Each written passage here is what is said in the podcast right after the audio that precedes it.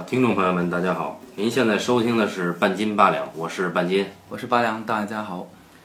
上次我们聊到了一个大火的影片，所谓中国第一部本格推理电影《唐人街探案》。从片名上呢，我们当时有些有些联想啊，啊，总觉得有什么东西被我们给错过了。对对对，但后来一想，哎，不是有部影片叫《唐人街》吗？它也是跟推理有关，对吧？哎，于是我们就觉得这个可以聊一聊。嗯，所以我们今天呢，跟大家来聊一聊一九七四年，哎由这个波兰斯基杰克尼克尔森主演。一部非常有名的电影《唐人街 Chinatown》。大家已经享受过我的英语了啊，然后我们就可以，我们就可以走入正题了。好，呃，因为这部影片是七四年，嗯，七四年的时候大家都还没出生，对吧？所以呢，呃，看过的人应该不会特别多。就是我花那么分分钟的时间，简单的跟大家说一下这是个啥。嗯，讲什么事儿呢？啊、是这样的，在四十年代的洛杉矶唐人街，有一位警员 Jack，啊，这个 Jack 就是由杰克·尼克尔森尼克尔森饰演啊。他呢，这个嗯因为某件事情就辞职了，不当公务员了啊，嗯，成为了一名私家侦探啊。私家侦探这个词儿，我们中国是不存在的啊，但是美国有。这个私家侦探呢，每天就干一些什么，呃呃，这个抓小三儿啊，哎，呃，就是偷拍一些这种这个东西的镜头啊，就偷拍一些画面啊，就干这种事儿啊，就是其实就是个偷拍客。但是某一天，这个有一位自称是莫拉蕾太太的中年女性上门了，请 Jack 调查她丈夫的外遇。哎，又这种事儿，对吧？嗯，那这个没办法，这种事情我反正在我做，反正人家给钱嘛，对吧？我也很擅长，那我就干吧。哎，杰克发现穆拉蕾是这个当地的水利总工程师，啊，正在因为这个修这个水利大坝的问题啊，跟这个那帮拥有土地的农民正在这个有纠纷。啊，随后呢，杰克就找到了一些穆拉蕾偷情的照片。正当他以为这事儿已经结束了的时候，哎，第二天早上，当当当，有人来敲门，说我是莫拉莱太太，不许你再调查我先生。那杰克一看，哎，这人跟上次莫拉蕾不一样啊，而且这个人我认识啊，这叫费唐纳威啊。哎而且美了好几个档次。对啊，这不一样啊，这肯定是有问题。然后杰克就说不行，我得查一下这怎么回事儿。结果一查，莫拉雷死掉了。嗯，莫拉雷一死，这事儿更复杂了。严重了。哎，接下来之前那个假的莫拉雷太太也死掉了。嗯，哎，这个后面到底有什么问题？这一旦事件涉及到凶杀，警察也介入了，对不对？警察也是以前的 Jack 的同事，嗯，也是好好基友。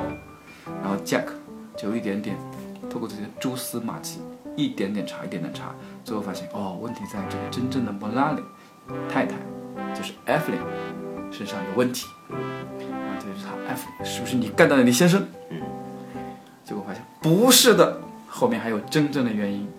啊，这个原因我们就先不说了。对。但是他和这个艾弗琳坠入了爱河。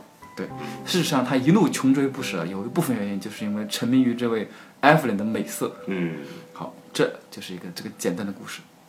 确实是美啊。对，这个故事呢，大家一听啊，无非就是个这个唐人街好像有点像啊，嗯啊，是吧？是吗？这跟唐人街探案似乎是也有点的像，也是一个人啊，也要去查一个事情。不过呢，他一开始呢，并没有受到冤屈，我们的 Jack 没有受到冤屈，他纯粹是想把这件事情给查出来。当他查到这件事情背后有个巨大的阴谋黑手的时候，他的良知告诉了自己，我已经无法这么旁观下去，我一定要把这个无辜的莫拉里太太和她的女儿救走。但是，然而最终，在一个阴森黑暗的唐人街的夜晚，嗯，艾弗琳被枪杀了，他的女儿被人带走了，杰克落了场空，他失败了，他的英雄梦破灭了。从此成就了影史上的黑色电影经典《唐人街》啊。好，我们说唐人街，大家一听啊，有个问题，嗯大家肯定第一时间就想起来了。这我也看过很多唐人街的片子，就成龙先生。啊，对，成龙先生也拍过很多唐人街的影片。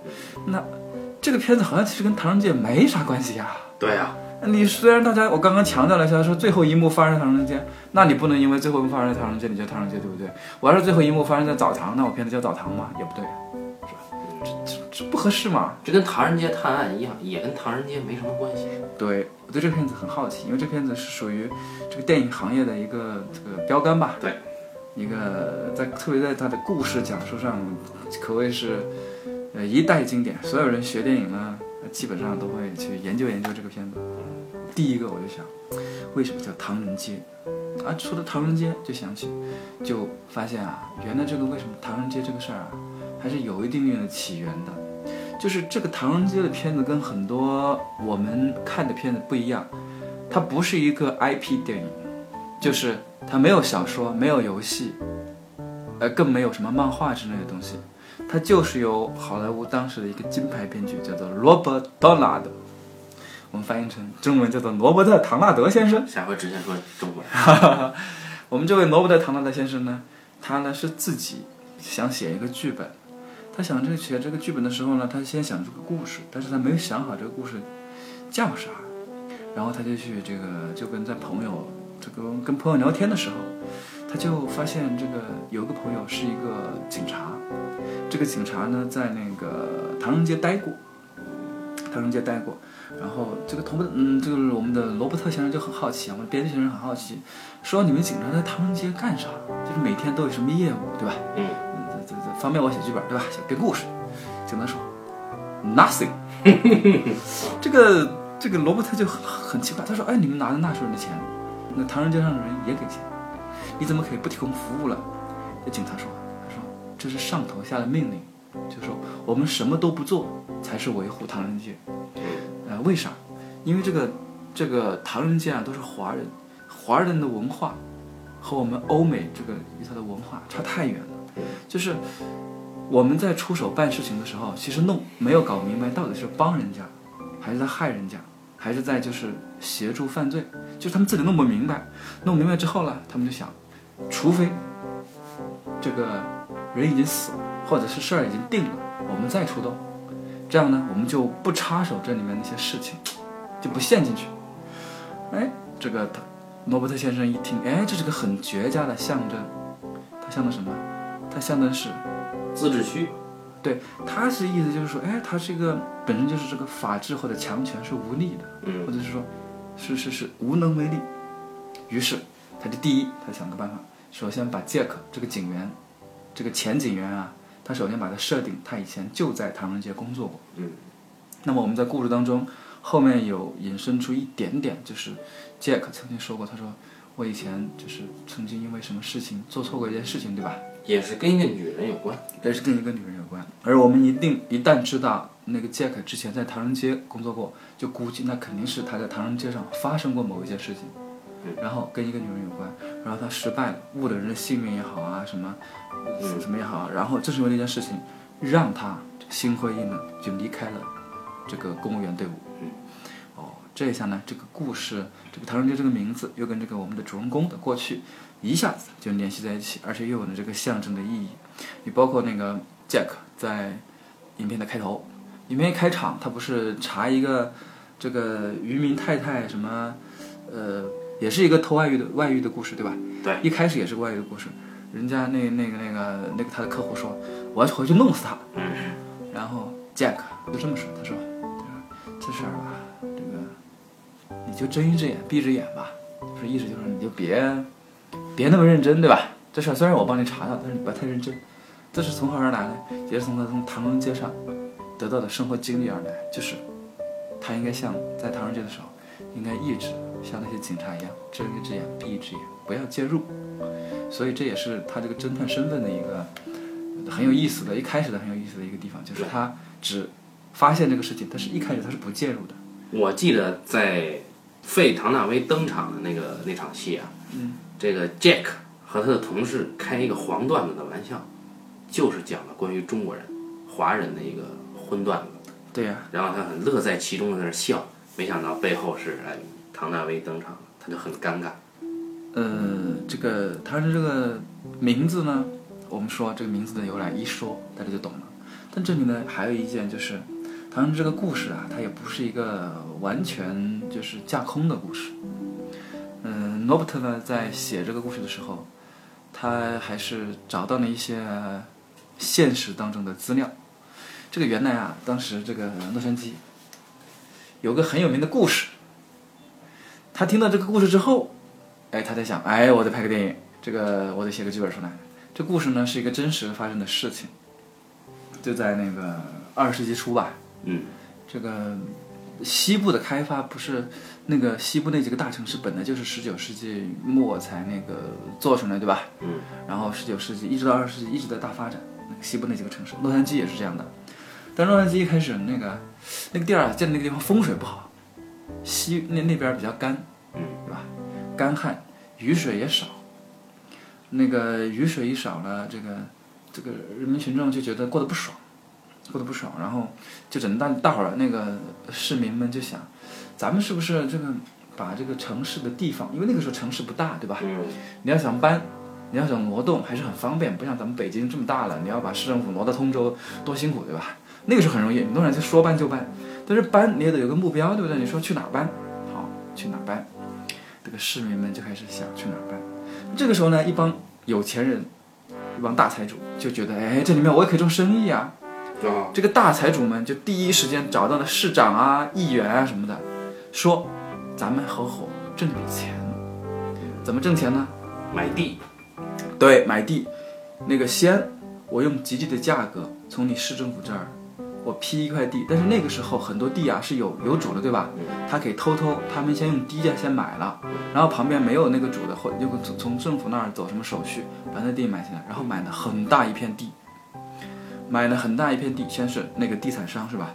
买了很大一片地，然后就和市政府一起，这个跟那些政界人一起开始炒作那片地，说先说第一，政府要搬到那边去；第二，那边有水，然后这个这个配套设施也能够很齐全，大家赶紧去那儿买楼吧。但是其实那个时候也就一堆，这估计也就是一堆水泥在那儿吧，还没有楼。那人民群众纷纷去买地，买了地之后，人民群众发现一个问题，没有水啊。这个时候，地产商就说有水，我的那个地方有个有个有有条那个有条溪谷叫做埃文斯溪谷，里面有很多的水。嗯，有埃文斯溪谷，我建个大坝，把那个埃文斯溪谷挡住，把那个水引到我们这儿，这不淡水就丰富了吗？嗯河流里面的水引过来，这水不就丰富了吗？你们就不用担心没水了。然后，但是我要做这个水坝呢，你得给钱，嗯，对吧？我发行这个水坝的那个债券，啊，多少多少的，到时候可以返息哦，管你借，我管你借钱。嗯然后地产商，然后通过这个方式弄到了很多钱，嗯他们一面建水坝，一面就建房子，对吧？房子也有部分钱，对吧？人家可能只付了首付，什么没那么多钱，他们反正就是空手套白狼，拿这个钱一面建水坝，一面建那个不够是吧？不够我再管你要，你也到后来这个当时的那个市民也不是傻子，就说你怎么总找我拿钱，对不对？我不要那房子，或者说那个你赶紧把房子给我，我不管你。然后这个时候，这个地产商和政府就急了，他们想又想了个办法，他们跟水利局说好，我们《唐人街电影》里面出现水利局啊，他们这个地地产商就跟水利局说，把大量的淡水给倒了。本来那个时候这个又干对吧，淡水又倒了，本来还很硬气的那些市民们，过不惯苦日子对吧？说赶紧给钱，你赶紧让我搬过去吧，然后又给钱，正好又给钱，然后就用这一手，这个这个人民群众的钱全被这个这个官员和呃那个地毯上给拿走了，然后最后当然了，大坝还是建好了，嗯，这个洛杉矶确实获得了水源，这人民群众好像也搬过去，一切都好像非常的合理，对吧？一切都很合理，啊，这个差别就在于两点：第一，人民群众搬过去后都没钱了，又得跟又得为这个地产奋斗三十年；第二就是那个溪谷，因为那个建建了个大坝嘛，那个水全被引到这个大坝这边来了嘛，这个溪谷就没了。然后这个事件就叫做强奸埃文斯溪谷事件。哎，这哥们儿，这个我们编剧先生一听，哎，这故事有意思，他就决定从这个故事着手。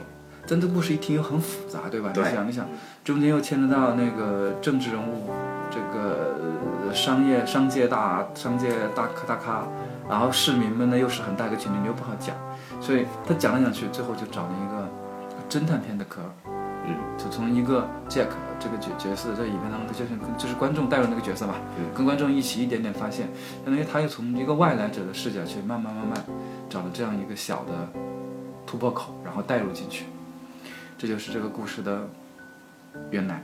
表层和里层，对，这个故事表层里层，它其实基本上没有什么变化，他就把那个呃时代，然后从二十世纪初换到了四十年代，然后这个洛杉矶干旱没变，这个倒水没错是吧？发行债券里边也有对吧？这个基本都有，所以啊，这个故事就很有意思，很有意思。所以矛盾就作集中作用在这个水利局的官员。对他相当于找了个切入点之后，就说那个莫拉雷先生，就是我们的这个呃杰克去调查的那个人，莫拉雷太太让他调查那个人，他就是水利局的总工程师嘛，嗯，就是一开始就是水利工程工程师死掉了，想为什么死呢？哦，我们一点点查出来，因为这个工程师他不愿意跟这个同流合污，对吧？嗯，他不愿意把水倒掉，不愿意去欺骗人民，哎，这个就被人被暗杀了。而杀他的人偏偏是一位著名导演叫休斯顿先生约翰休斯顿啊，在这里扮演着一个地方恶霸。啊对地方恶霸，他不仅是恶霸，更重要的是他是穆拉雷太太的父亲，也就是说他是这个工程师的岳父。对，是这种工程师岳父，但是为了钱，他可以派人把总他的女婿给弄死。这叫休斯顿这个，呃，大家可能还不是特别的熟悉，但是他确实拍过一些非常有意思的影片。呃比如《马耳他之鹰》，马耳他之鹰是对这部影片中其实有很多指代和致敬的东西。对于这个呃我们的这些迷影人士来说啊，可能有一些指代吧，那个我们可以后面再说。他拍的很有名的片子，嗯、包括那个《碧血金沙》，对吧？嗯，夜难人未尽，胜利大逃亡啊！胜利大逃亡可是史泰龙演的哦。非洲女王号，马耳他之音，啊，一听都是一些这个好莱坞的大导演了。大导演，而且他的片子，这一听看过的片子都知道，他的片子其实有点偏那个时候非常受欢迎的黑色电影。这《夜阑人未尽》也是一个很非常经典的一个黑色电影。那他拍了相当多的黑色电影，而接下来我们要一说，就是《唐人街》它本身也是个很有很经典的黑色电影，对吧？然后他这个黑色电影中间的大反派，请了一位黑色电影的名导演。嗯，长得一副为富不仁的样子。啊，来来出演，演的还那么棒，我觉得这个本身这个找这个找这个人找这个事儿就就就已经很神了。而杰克尼克尔森呢，演的这个私家侦探杰克，也因为这个往脸上、往鼻子上贴个白胶布，成为了好莱坞银幕经典形象啊，他是不是给劈了，把鼻子给那个被割了。割了。你说这哥们儿也是够惨的，一开始呢，他以为只是去偷拍一个富豪包二奶，啊，结果发现不是，真正的他这个事儿被人骗了。心想我堂堂啊侦探杰克怎么可以被人骗？我得把这个这很小的人给弄出来。然后他那个他就他就他就想，哎，我既然我被人骗，就让人骗我对吧？我得把那个假的那个摩纳他得找出来，就跑去看，人家死掉了。哎，对，死掉了之后，哇塞，这事儿怎么可以呢？事情不再这么简单啊。警察也介入了，事儿他自己的他自己也也也也解释对吧？他就得想，我得把事儿给找出来。一找发现哦，很有可能是，很后来又慢慢慢慢找到了这个这个莫拉太太的老爹啊，一点点找到，哎，他就调查那个，他就一开始肯定是调查那个莫纳莱先生到底干嘛，对不对？嗯然后发现，哎，莫纳莱先生干干的这个事儿，似乎背后有原因啊。这个作为这个总工程师啊，牵扯到了这个政商阴谋当中，然后不幸被人给陷害，对吧？嗯毕竟有了死亡事件嘛。所以呢，这事儿是一点点铺开的。他这个一开始只是一件小事儿，个人家庭问题，这后来变成一个凶杀案，这后来变成了洛杉矶人民的问题。他最后又回归了家庭问题。当然，他最后他啥没干成。嗯，所以我们由此延展一下，这个《唐人街探案》是不是在向《唐人街》致敬呢？因为他也有故事套故事，对吧？我倒是觉得《唐人街探案》，《唐人街探案》我可不可以待会儿说？因为我觉得它是另外一种东西。我待会儿给你讲讲我的一个故事，啊，我觉得可以震惊大家。如果大家喜欢的话啊，嗯，我倒是觉得这个《唐人街》本身还有些很有意思的地方。你比方说杰克尼克尔森和费唐纳维这两位演员，嗯，本身也很有趣，因为在之前费唐纳维最成功的一个角色就是《雌雄大盗》里面那个邦尼和克莱德的邦尼，呃，邦尼克勒在《雌雄大盗》里面演的是一个打着银行的女劫匪，对吧？嗯，啊，打遍天下，直到最后 game over 的故事，然后被人乱枪射死。杰克尼克尔森，那他塑造的这个荧幕形象可就多了，但他的荧幕形象最有名的应该还是《飞跃疯人院》里面那个傻逼呵呵在反抗的那个暴躁青年的角色，对吧？啊，暴躁中年反抗护士长的领袖啊，对，但是有没有发现他这个？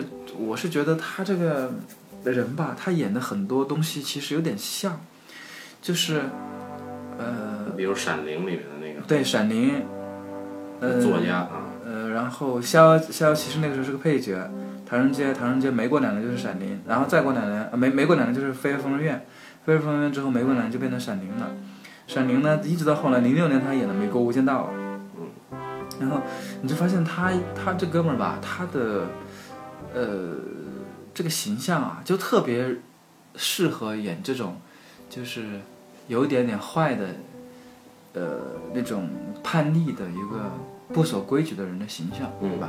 他他那他是慢慢的，一开始的时候他就是那个还是一个像有点像中产阶级的样子，直到一旦他开始笑，这事儿就有问题了。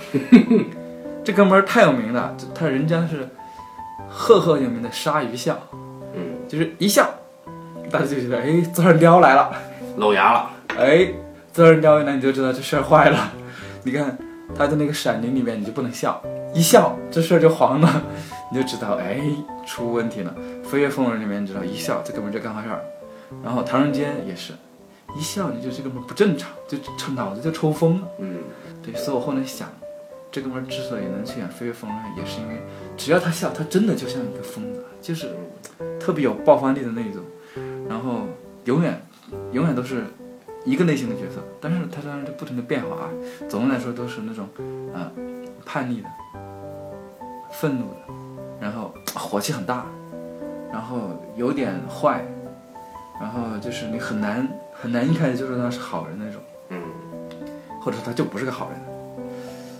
嗯，这个喜欢看球的、看篮球的同学们应该知道，在这个 NBA 有一支球队叫洛杉矶湖人队，在湖人队的主场经常会出现一个就是穿着打扮很随意的人，疯疯癫癫的，老能看见他。这个人就是杰克尼克尔森，啊，就经常坐在第一排、第二排吧。对他有湖人队的股份，应该是有一点。呃，反正他就是永远都坐在一个非常非常非常显眼的位置。对，这个主场的话，只要他没去拍戏什么的，基本上镜头都会给到他。嗯，对，大家看他之后应该会特别眼熟，但是眼熟的可能是一个年老头啊呃，年老的一个杰克尼克尔森吧。然后再说到这个导演费唐纳威还没有说，啊，费唐威还没说，费唐威他其实还是蛮蛮蛮蛮蛮走运的一个人，在《雌雄大盗》之前，女性那么叛逆的角色应该是没有吧？我的印象中在美国很少有。对，其实应该是很少见的。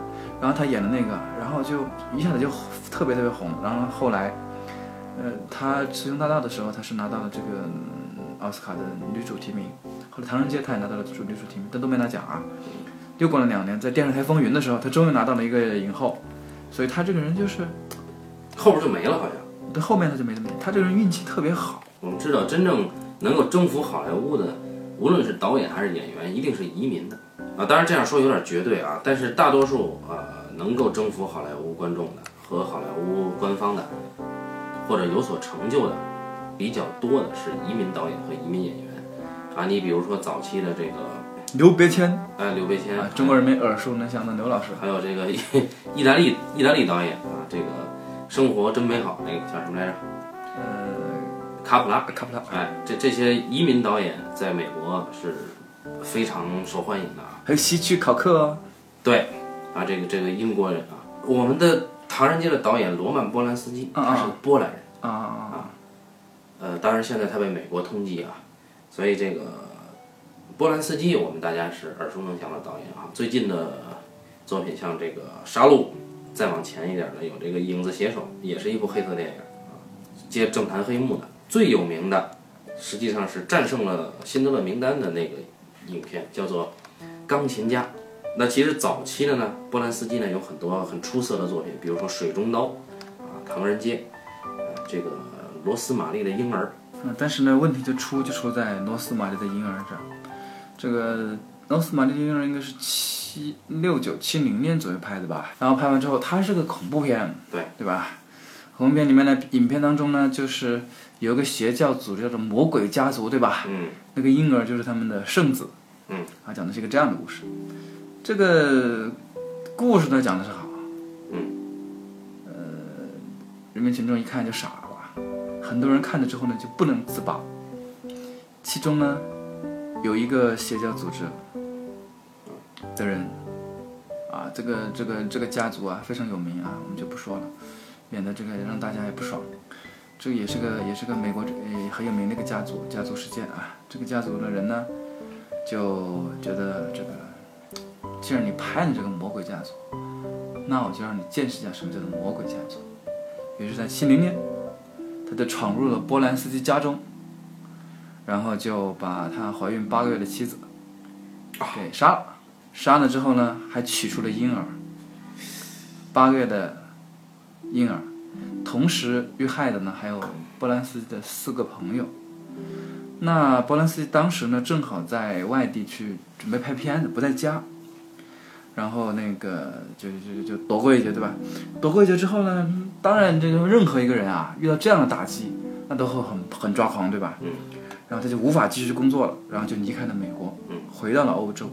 一待呢就是待了三四年，待了三四年之后，然后那个我们的罗伯特·唐纳德写了这个剧本之后，就给了他，想这片场呢就是制片公司给了波兰斯基，就是问他你还想不想帮他拍片子？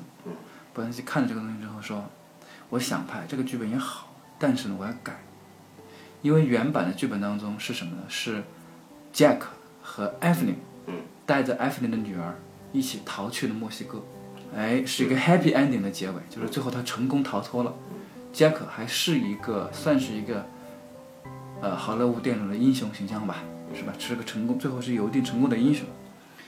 那么那就是西部片的结局。对对，波兰斯基说：“我不要这样。”他说：“我不相信他能够成功，嗯，我要改。”于是，这个影片的结尾就改成了现在的这一个低落的，呃，一个失败的结局，就成了黑色电影。对，然后就成了黑，这个就成了黑色电影的经典。然后，这事没完，他改了结尾之后，这个主要的奖项的那个奥斯卡提名都拿到了，什么最佳影片、最佳导演、最佳男女主角，呃，编剧什么的全拿到了。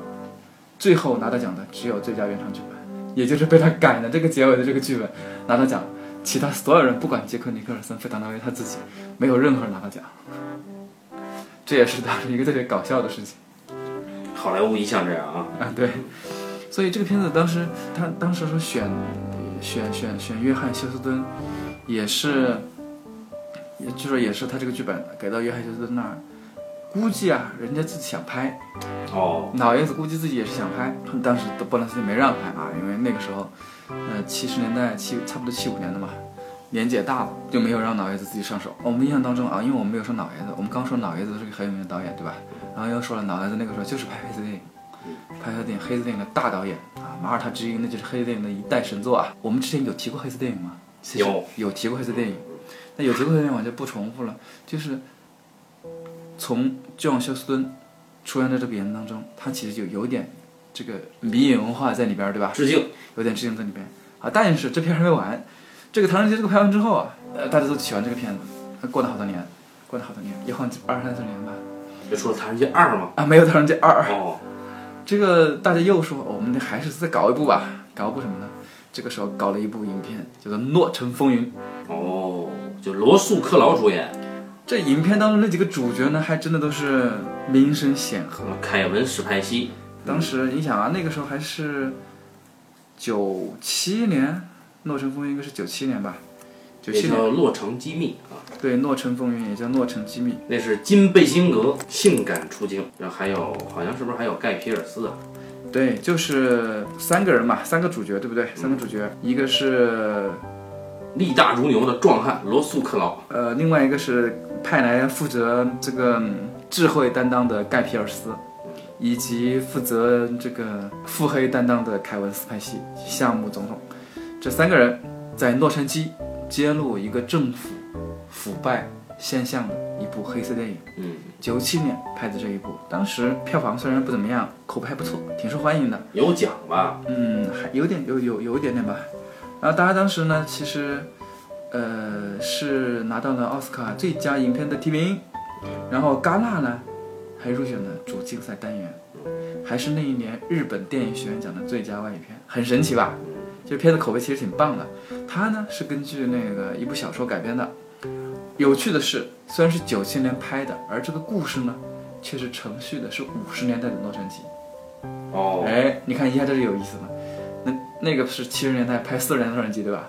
我们在九十年代末了，我们又拍了个五十年代洛杉矶，又跟当时唐人街接轨了。那这个片子的风格、影像，很多东西都是努力往那个唐人街上靠，但是不不过它更光明一些吧，就是更亮一些。这个影片讲的就是这个，呃，凯文斯派西一开始呢也是个警界名人，这个经常这个腹黑一下，对吧？嗯，在警界里面算是有点小地位吧。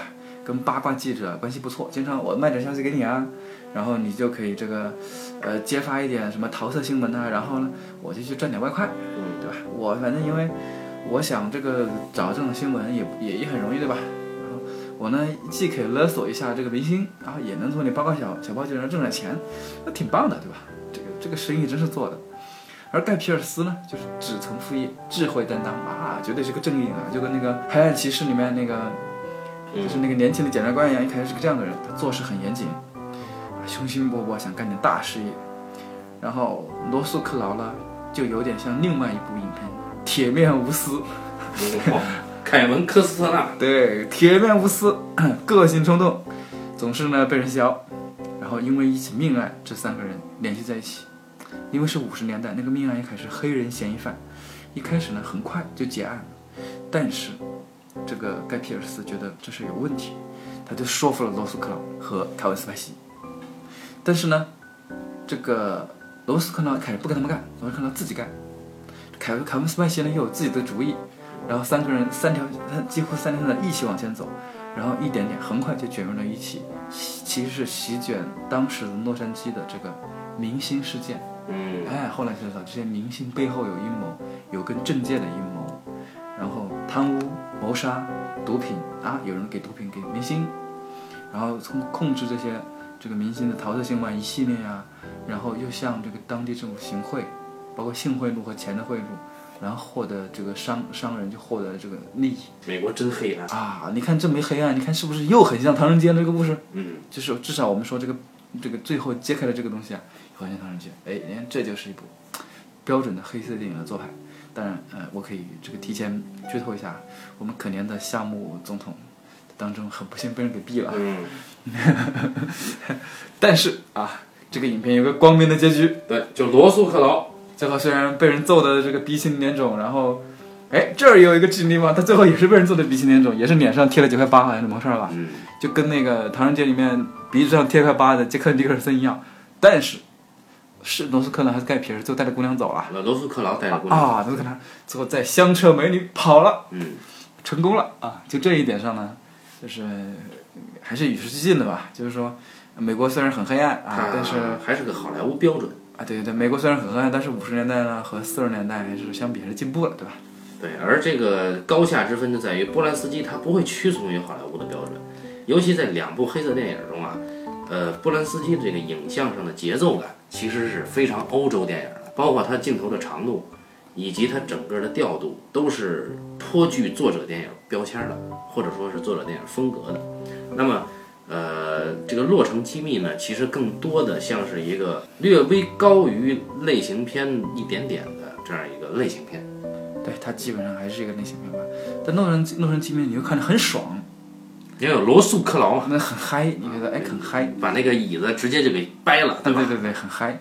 啊，这个唐人街的时候呢，你觉得不会很嗨，你会很投入进去看，但是不是那种嗨法，就是嗨法不一样。嗯，唐唐人街是一整一点点渗透你。对你比方说那个片头一开始，这个 Jack 第一次他不是帮一个渔民拍了他老婆偷汉子的那个照片，对吧？对，拍的津津有味。拍的津津有味。然后那个渔民看到之后大喊一声。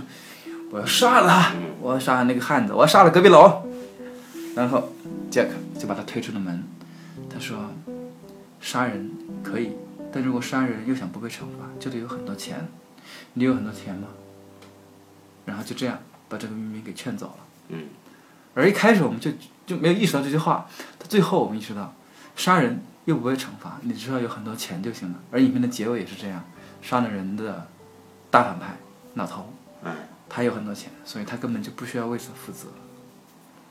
所以这是一个处处留了留了这个点的故事，每一个地方，比方说这个这个影片的最后，邪恶的权贵恶贯满盈，这个恶贯满盈我们有些东西不能剧透是吧？就不说了，嗯，但他没有受到任何处罚。人性最最罪恶的一点。对，杰克被击败了，这个还想反抗。这个时候他以前的警察朋友说：“呃，到此为止吧。”他说：“这里是唐人街，到此为止吧。意思就是你懂的啊。”你懂的。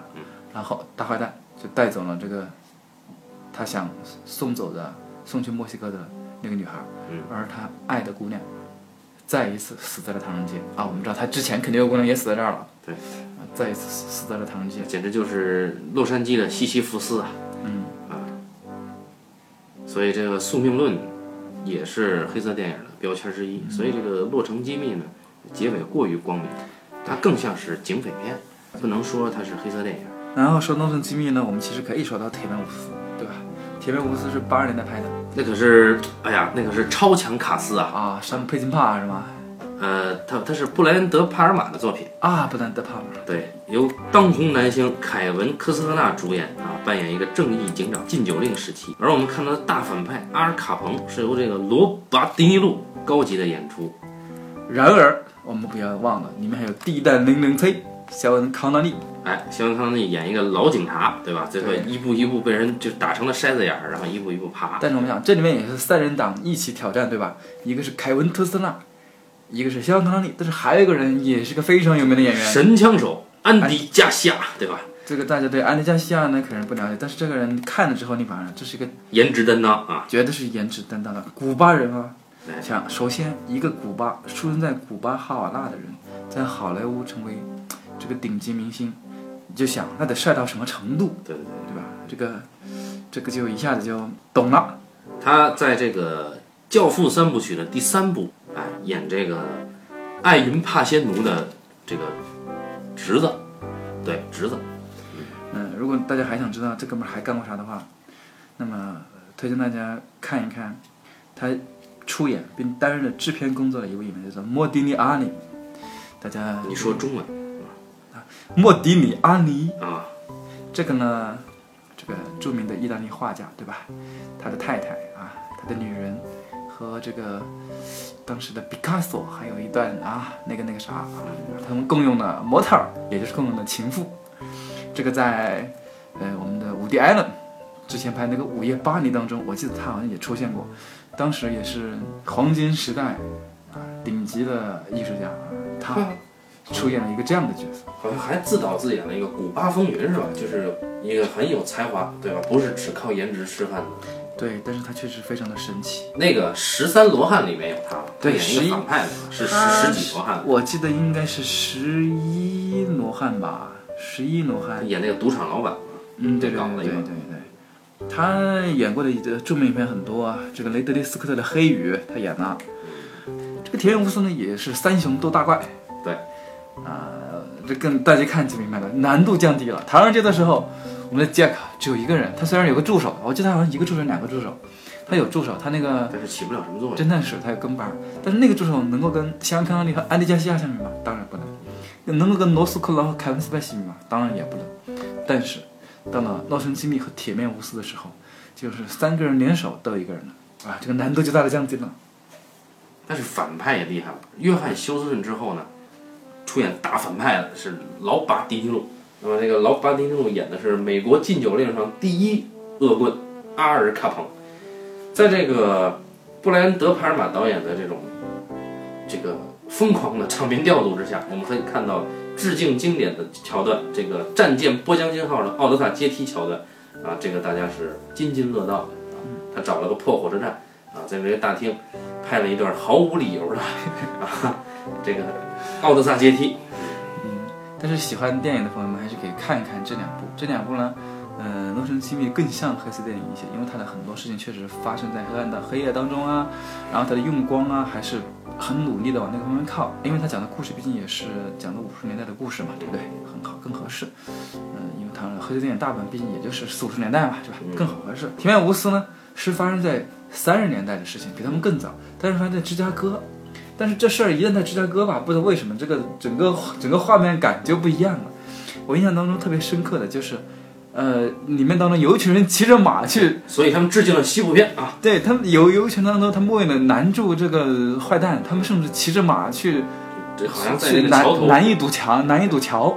你可以想象，一群人坐马开枪，然后去，嗯，挡住那个桥上的那个车的和人。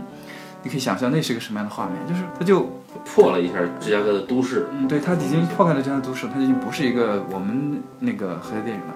但呢，很多很多东西也是很好看的，大家可以去看一眼。然后最后我们再翻回来，最后再说，我们一开始聊唐人街的起源，当然我们是因为受到了唐人街探案的启发。对对对对对，但是唐人街探案呢，呃，就像我们之前说的，我不不觉得唐人街探案是一个探案片啊，我并没那么觉得，它是一个动作很很有意思的动作喜剧。嗯，因为我最近呢在做一个科幻片。哦，《银翼杀手三》啊，还真不是，普罗米修斯二》这个片子叫做《双虎屠龙二》。哦，《双虎屠龙》哦，这片子呢就讲一个，我当然我还大家不要大版我的故事啊，我可以跟大家简单说一下，就是在未来世界啊，在科幻发展到一定程度的未来世界，这个大家在两个世界生活，就不不仅仅是在现实世界当中生活，这个世界多出了第四个维度，嗯，就是虚拟世界的维度。我们在现实当中，我们有时间、空间，还有你这个 x、y、z 走，对吧？嗯，这个是空间两维，时间一维，啊走完了三维。在虚拟上呢，还有第四维，你可以进入虚拟世界，干很多很多的事情。比如说，你可以在虚拟世界体验杀人放火啊，然后但是呢，你的虚拟世界体验放火那是在一固定区域啊，啊，你可以杀人放火。不就是《侠盗猎车手》吗？嗯，对对，你可以玩那个。然后你可以在虚拟世界呢，跟你在这个加拿大的朋友见面，坐在一起说话，啊，对吧？这样就跨越了地域的限制。嗯，哎，然后呢，你也可以在虚拟世界这个跟你最想、最喜爱的明星亲切的交流然后有多亲切？啊，亲近就是你你看看你能花多少钱嗯，？看你能花多少钱吧，哦对吧？对，就是虚拟世界。那虚拟世界呢，甚至可以让这个呃这个残疾人重见光明啊，或者是说重新可以获得运能够自由的运动啊，不是《阿凡达》吗？这这就是虚拟世界嘛。哦，然后是未来世界就有一个这样的虚拟世界，大家可以在虚拟世界里面生活，跟现实世界是完全对应的。就是说你的年龄什么东西对应的，但是其他你可以不对应。然后你不喜欢你这个面部，哎，你可以换一个面部，对吧？也可以换？那大家就觉得很畅快，我可以隐藏自己，啊，这个虚拟世界很棒。然后在这个虚拟世界发生了一起这个案件，因为按道理在虚拟世界杀人啊、放火啊，你只能在游戏区域玩。但是有一天他们在虚拟世界的正常区里面也玩了一把，就发生了案件。然后虚拟世界的管理员，这这有这个工程师对吧？就想，哎，这种事情以前没有在虚拟世界发生过，对吧？嗯，我这虚拟世界没有这个治安部门怎么办？我只好找警察来，找那个警察说啊，你登录我们虚拟世界吧，我给你一个账户，给你权限，你来给我调查这个案件，对吧？嗯，这就正常的调查案件。然后，然后这个时候呢，有一个被冤枉的这个匪徒也上了这个虚拟世界，他要洗刷他的冤屈。嗯，然后一警一匪在虚拟世界相遇了，然后他们噼噼噼噼啪啪啪啪啊，经过打打打王牌对王牌，最后他们找一起联手，既开始他们俩死掐，后来他们一起联手找出了这个幕后大坏蛋，然后从虚拟世界里面找出了他的位置，然后在现实当中对应把他揪了出来。然后我把这故事讲完，突然发现，怎么跟我最近看过的一个片子很像啊？哎，这个片子不就是《唐人街探案》吗？所以意义是什么呢？意义就是，我意识到未来的科幻片，我意识到这个《唐人街探案》它其实就是为我们的科幻片打开了一扇新的大门。唐人街、泰国、曼谷，它事实上就是一个科幻的世界，我们可以在那儿发现任何事情，把警匪片在虚拟世界完成。所以，听众朋友们，我给你们一个新的生财之道。如果你们有编剧的、有导演的，你们听了之后，你马上去跟你们你们公司说，我们做一个虚拟世界的故事。我们在虚拟世界里面可以破坏一切规则，只要我们最后说这是虚拟世界，然后最后在现实的时候，我们把它拎回来，让坏人绳之以法。那我说可以做三级片。可以啊，哦，反正都是虚拟的好，我现在开始征集女演员啊。啊。对，这个就是这就是相当于是，如果有听众朋友们听到最后听到这儿了啊，这就是送给大家的彩蛋嗯，啊，大家不要介意，拿回去吧。从唐人街探案说到了虚拟世界犯罪，我们这一期就为什么脑洞最大的一期哈，那就，呃，我还是在征集女演员哈。那么感谢大家收听这一期的半斤八两啊，啊，我们下次再见。好，各位再见。